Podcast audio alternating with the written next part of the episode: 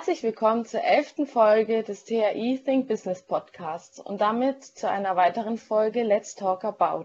Mein Name ist Antonia und ich sitze heute wie die meisten im Homeoffice. Nichtsdestotrotz habe ich jemanden ganz Besonderen heute zu Gast, und zwar Frau Eva Ilitsch und Herrn Juan Barbero. Zuerst würde ich euch kurz bitten, selbst einmal vorzustellen. Einmal Eva, wenn du anfangen würdest. Ja, gerne. Also hallo zusammen, mein Name ist Eva Illich, ich bin im International Office mittlerweile seit, ich muss jetzt glatt überlegen, fünfeinhalb Jahren und bin zuständig für das Thema Praktikum im Ausland, also Praxissemester, freiwilliges Praktikum. Genau, und es macht sehr viel Spaß.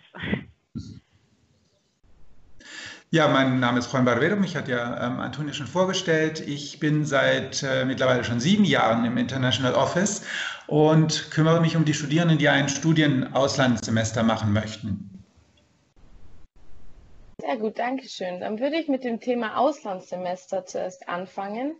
Und zwar, wo gibt es überall Partnerhochschulen von der THI? Wir haben Partnerhochschulen weltweit. Das erstreckt sich äh, von Nordamerika, Kanada, USA über Lateinamerika, über den ganzen europäischen Kontinent bis rüber nach Asien und Australien. Ähm, es gibt auf der Webseite der THI ähm, unter ähm, Studium, Auslandsaufenthalt und äh, Partnerhochschulen eine Kooperationsliste, wo alle Partnerhochschulen aufgeführt sind. Das sind mittlerweile fast 150 und da findet man auch die Informationen, für welche Fakultäten bzw. für welche Studiengänge die einzelnen Partnerhochschulen ähm, auszuwählen sind. Gibt es auch eine Tendenz, was die beliebtesten Ziele sind? Ja, man kann sagen, dass alle englischsprachigen Länder natürlich Hotspots sind. Also das ist ähm, zum einen England, Irland, das ist aber auch Australien und äh, ganz stark vertreten die USA. Was dort eben sehr stark zum Tragen kommt, ähm, ist die Tatsache, ob wir Freiplätze anbieten können an diesen Partnerhochschulen oder ob der Studienaufenthalt für ein Austauschsemester auch mit Studiengebühren verbunden ist. Welche Voraussetzungen muss man denn haben, um überhaupt ein Auslandssemester antreten zu können? Das ist ein bisschen abhängig von dem Studiengang, den man hat, aber prinzipiell kann man sagen, dass man schon ab dem dritten Semester ins Ausland gehen könnte. Das heißt, man muss sich ein Jahr im Voraus bewerben an der THI. Äh, das heißt, man müsste sich dann schon im ersten Semester bewerben, wenn man im dritten Semester gehen möchte. Tatsächlich ist es das so, dass die meisten äh, ein Austauschsemester im fünften oder sechsten Semester machen. Ein Austauschstudiensemester im Ausland. Ansonsten an Vorbedingungen, die man erfüllen muss, gibt es eigentlich keine. Ganz wenige Partnerhochschulen, die eine bestimmte Anzahl an ECTS verlangen, bevor man sich dort bewerben kann. Das kann man, das sind aber so wenige, dass man es wirklich vernachlässigen kann. Und insofern, ähm, sie müssen nur, die Studierenden müssen nur an der THI matrikuliert sein. Und das ist eigentlich schon alles. Alles andere, was dann äh, die Gasthochschulen verlangen für eine Bewerbung, für ein Austauschsemester, das erfahren die Studierenden dann im Nachhinein, wenn sie dann ausgewählt worden sind.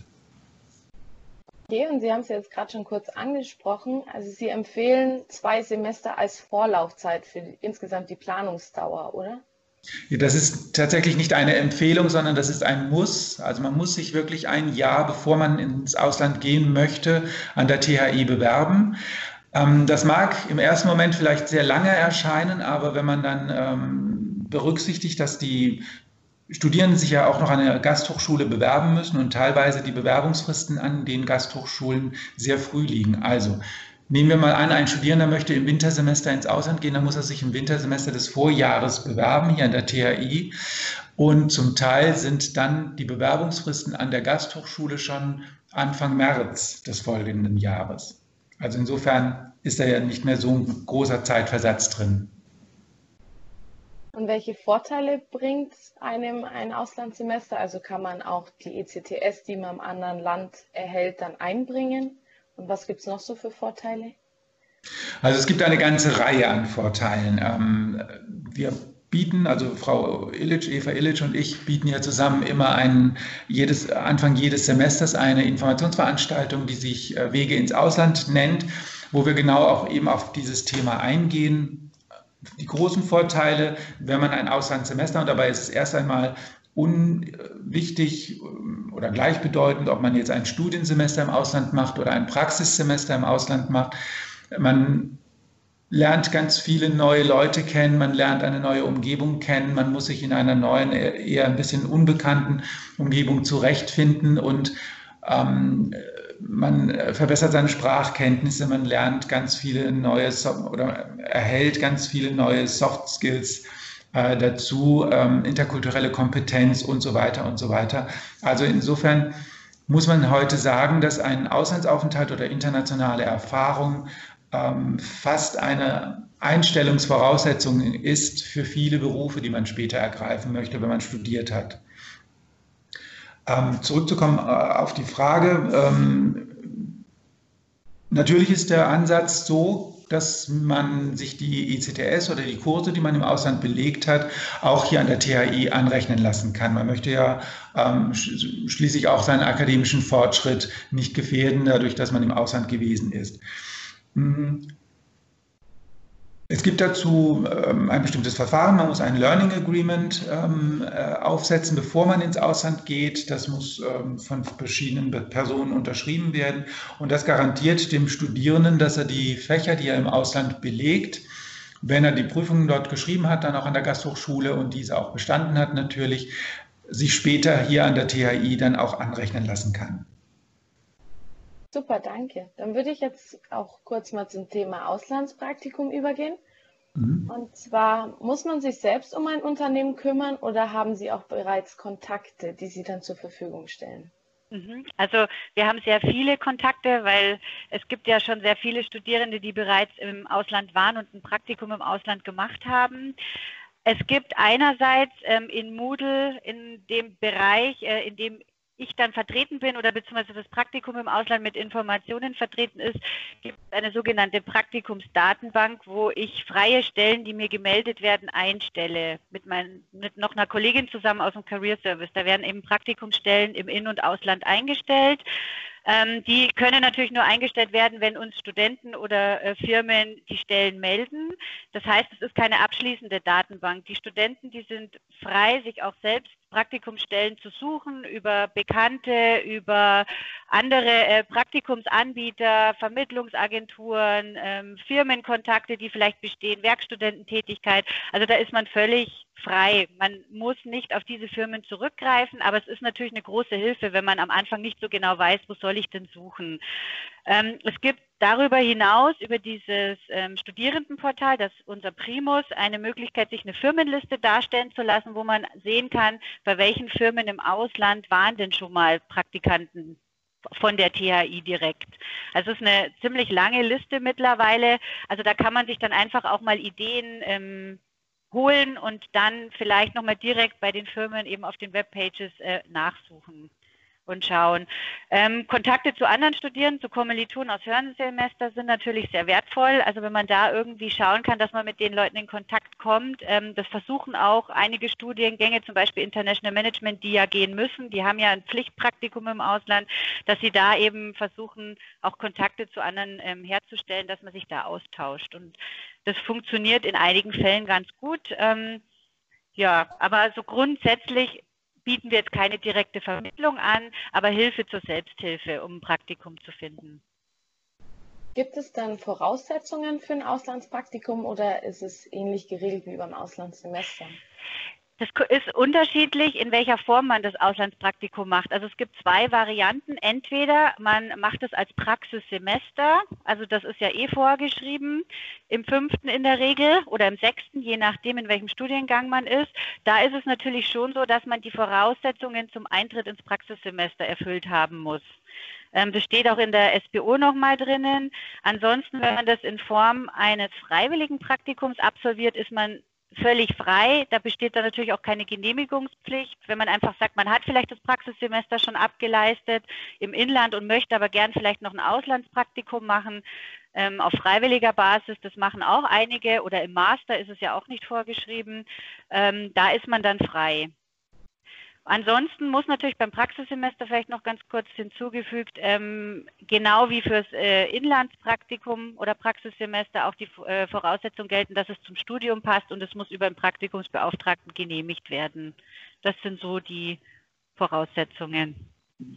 Wie lange geht dann in der Regel ein Praktikum im Ausland nach Ihrer Erfahrung?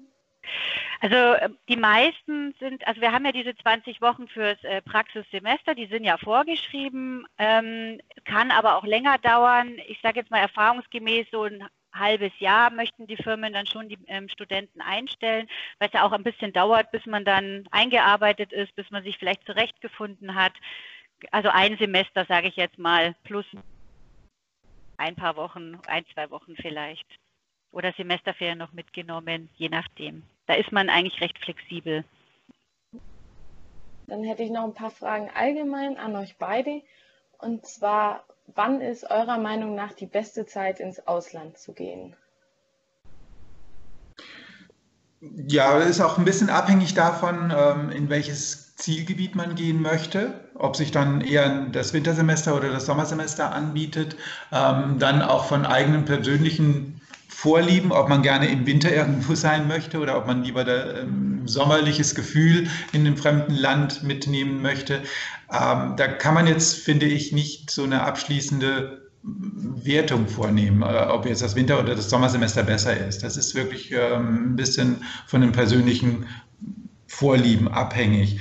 Was ich äh, sagen kann, ist, dass das Wintersemester insofern günstiger ist als ähm, die Auswahl der Partnerhochschulen da größer ist als im Sommersemester. Das liegt daran, dass viele, dass es in vielen Ländern nicht Semester, sondern Trimester gibt und das zweite Trimester dann immer schon Anfang Januar beginnt äh, und insofern für unsere Studierenden nicht möglich ist, weil sie ja da äh, in der Regel noch die Prüfungen des Wintersemesters noch schreiben müssen. Die, die Prüfungsphase ist ja meistens erst Ende Januar bis Anfang Februar. Also fürs Praktikum ist, wie gesagt, ähm, denke ich, der ideale Zeitpunkt, das als Praxissemester einzubetten ins Studium, also das fünfte oder sechste Semester. Wenn man ein freiwilliges Praktikum vielleicht noch zusätzlich machen möchte, denke ich, erfahrungsgemäß ist es besser, das vielleicht nach dem Pflichtpraktikum zu machen, weil man dann einfach schon ein bisschen Erfahrung auch mitbringen kann und bei den Masterstudiengängen ähm, ist es sinnvoll, wenn man das erste und das zweite Semester hier an der THI studiert, weil ja die Kurse in der Regel immer nur einmal im Jahr angeboten werden und dann im dritten Semester vor der Masterarbeit vielleicht noch ein freiwilliges Praktikum einschiebt. Also es ist natürlich jeder für sich individuell kann das noch, muss natürlich auf seinen Studienplan gucken, wie er so die die ähm, Kurse und Semester absolviert, aber das sind, denke ich, so die günstigsten Zeitpunkte fürs Praktikum kommen wir auch noch zu einem wichtigen Thema, vor allem für die Studierenden, und zwar zum Thema Kosten. Äh, wie hoch sind da die Kosten? Zahlt man alles selbst oder gibt es auch Hilfsangebote, die die Studenten dann annehmen können? Dann einmal fürs Semester, Juan. Ähm, also es ist tatsächlich so, dass die Studierenden die Kosten für den Auslandsaufenthalt selbst tragen müssen. Das ist, ähm, das ist einfach so. Dabei muss der Studierende achten bei der Auswahl der Hochschule, ob es äh, eben eine Ta äh, Partnerhochschule ist, bei der wir Freiplätze anbieten können oder ob es eine Partnerhochschule ist, bei der tatsächlich auch Studiengebühren bezahlt werden müssen. Die sind unter Umständen auch sehr hoch. Da muss man wirklich auch die finanzielle Seite vorher gründlich prüfen, ob man sich das leisten kann, ob man den Aufwand auch wirklich ja, leisten kann und möchte. Ähm, es gibt von, von unserer Seite schon Hilfsangebote für die Finanzierung. Zum einen ist das so, dass wir äh, Informationsveranstaltungen anbieten zu unterschiedlichen Stipendien. Es gibt drei Stipendien, die wir hier an der Hochschule verwalten. Das ist Erasmus zum einen für Studium und für Praktikum im Ausland. Es gibt dann noch ein, ähm, das Reisekostenstipendium, das ist Geld, das ist ein Budget, das wir vom Freistaat Bayern bekommen und äh, das Promos-Stipendium, das mit Geldern vom DAAD bestückt ist. Darüber hinaus haben, gibt es natürlich noch ganz viele andere Stipendiengeber, auf die wir auch hinweisen. Da gibt es auch Informationen auf der Webseite zu Fördermöglichkeiten. Da müssten die, müssen sich die Studierenden auch selbst noch mal drum kümmern. Ähm, eine weitere Finanzierungsquelle ist dann auch das Auslands-BAföG was äh, wichtig ist, da müsste man, muss man tatsächlich auch nochmal prüfen, ob man, auch wenn man in Deutschland kein BAföG bekommt, nicht doch fürs Ausland in Betracht ge genommen werden kann vom BAföG-Amt. Ähm, beim Praktikum, aber da sagt äh, Eva sicherlich auch noch mal was dazu, äh, gibt es natürlich noch mal die Möglichkeit über das Praxisgehalt, das ja in der Regel ausbezahlt wird, aber da weiß Eva ein bisschen mehr. Genau. Also beim Praktikum ist es so, es ist nicht vorgeschrieben, dass man eine Vergütung bekommt für das Praktikum, außer vielleicht die jeweiligen ähm, Arbeitsrechte der Länder schreiben so etwas vor, aber hier seitens der, der Hochschulen ist es nicht vorgeschrieben. Aber in der Regel wird ein Praxisgehalt gezahlt. Ähm, man kann jetzt nicht pauschal sagen, so und so viel beträgt das, weil das wirklich sehr abhängig ist vom Land, wo man hingeht und natürlich auch vom Unternehmen und der Branche. Das kann unter Umständen eine recht gute Vergütung sein, das kann aber manchmal auch relativ wenig sein. Es gab auch schon Studenten, die gar keine Vergütung bekommen haben. Da ist es natürlich dann hilfreich, wenn äh, die noch Erasmus beantragen können. Juan hat es ja gerade schon gesagt, ähm, innerhalb von Europa kann man auch fürs Praktikum Erasmus beantragen. Ähm, außerhalb von Europa würden eben dann zum Beispiel, könnte man sich für eine Promosförderung oder fürs Reisekostenstipendium bewerben, sofern es das Pflichtpraktikum ist. Also da gibt es schon Möglichkeiten oder eben weitere Stipendien, die vom DAAD oder von den bayerischen Hochschulzentren vergeben werden. Das müsste man dann einfach ähm, versuchen und ähm, prüfen, was da möglich ist. Also es gibt genau. viele Hilfsangebote, aber die Studenten müssen sich da hauptsächlich selbst drum kümmern dass sie die auch annehmen können. Insofern selbst darum kümmern, dass sie halt eine Bewerbung zum Beispiel erstellen oder ihre Unterlagen rechtzeitig abgeben. Also bei Erasmus sind wir ja da wirklich ähm, sehr großzügig. Also fürs Praxissemester ist es ja manchmal so, dass das auch relativ kurzfristig äh, auch mal abgemacht ist und dann innerhalb von einer Woche dann Unterlagen eingereicht werden müssen. Es ist alles machbar, wenn man es rechtzeitig einreicht da sind natürlich die Studenten schon gefragt, auch ein bisschen Eigeninitiative mitzubringen. Genau. Gibt es denn Änderungen aufgrund der aktuellen Corona-Situation? Ja, da gibt es natürlich sehr viele Änderungen. Also momentan ist da alles auch noch im, in Bewegung, muss man ehrlicherweise sagen, äh, gerade für die Studierenden, die jetzt im kommenden Wintersemester ins Ausland gehen wollen. Es gibt viele Partnerhochschulen, die die Austauschprogramme für das Wintersemester komplett abgesagt haben. Also die nehmen weder internationale Studierende auf, noch senden sie ihre eigenen Studierenden ins Ausland. Ähm, da muss man immer wieder gucken und immer wieder neu reagieren, wenn dann Informationen kommen von den Partnerhochschulen. Ähm, es gibt natürlich auch Studierende, die in dieser unsicheren Zeit gar nicht ins Ausland gehen möchten und dann eben anfragen, ob es Möglichkeiten gibt, das zu verschieben auf ein anderes Semester, auf eine andere Partnerhochschule. Da muss ich sagen, ähm, es kann ich immer nur im Einzelfall beantworten. Ich kann es nicht pauschal jetzt sagen. Ähm, wir machen, was wir können wenn, wenn es Möglichkeiten gibt, das Semester zu verschieben oder das, den ähm, Studienaufenthalt im Ausland zu verschieben, dann machen wir das natürlich. Äh, unter Umständen äh, ist das aber dann verbunden mit einer neuen Bewerbung an der THI.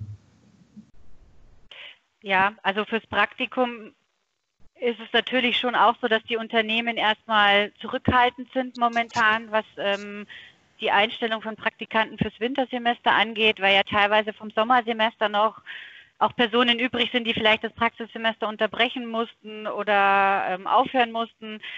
Wir tun, was wir können, aber es ist so grundsätzlich die Haltung eher, eher zurückhaltend von den Unternehmen. Ich denke, wir müssen einfach abwarten, wie lange das noch geht und wie auch die, die Wirtschaft sich so entwickelt und die Unternehmen bereit sind. Ich denke, Praktikanten werden sie schon immer eher nehmen, jetzt wie vielleicht irgendwelche Festanstellungen, aber das ist wirklich, ähm, ist abzuwarten. Also wir können da auch immer nur so von Tag zu Tag, Woche zu Woche versuchen, das Bestmögliche rauszuholen, natürlich für die Studenten. Dann komme ich auch schon zu meiner letzten Frage, und zwar, wo und wie kann man euch derzeit erreichen bei Fragen? Also es ist tatsächlich so, dass der Service Point äh, wieder geöffnet ist. Der ist ja im An Anbau vom Gebäude A gegenüber von Reimanns. Äh, da ist das International Office jetzt immer mittwochs von 10 bis 13 Uhr. Wir haben weiterhin unsere ähm, persönlichen Beratungsgespräche, die über Moodle gebucht werden kann, also sowohl für Eva als auch für mich. Und wir sind natürlich über E-Mail oder auch telefonisch zu erreichen. Genau. Super, dann bedanke ich mich herzlich bei euch beiden für die vielen Informationen und Einblicke in das Thema. Und ebenfalls bedanke ich mich bei euch Hörern und hoffe, euch hat die Folge gefallen. Und wir würden uns sehr über ein Feedback freuen auf iTunes, Spotify oder YouTube. Dann bis zum nächsten Mal.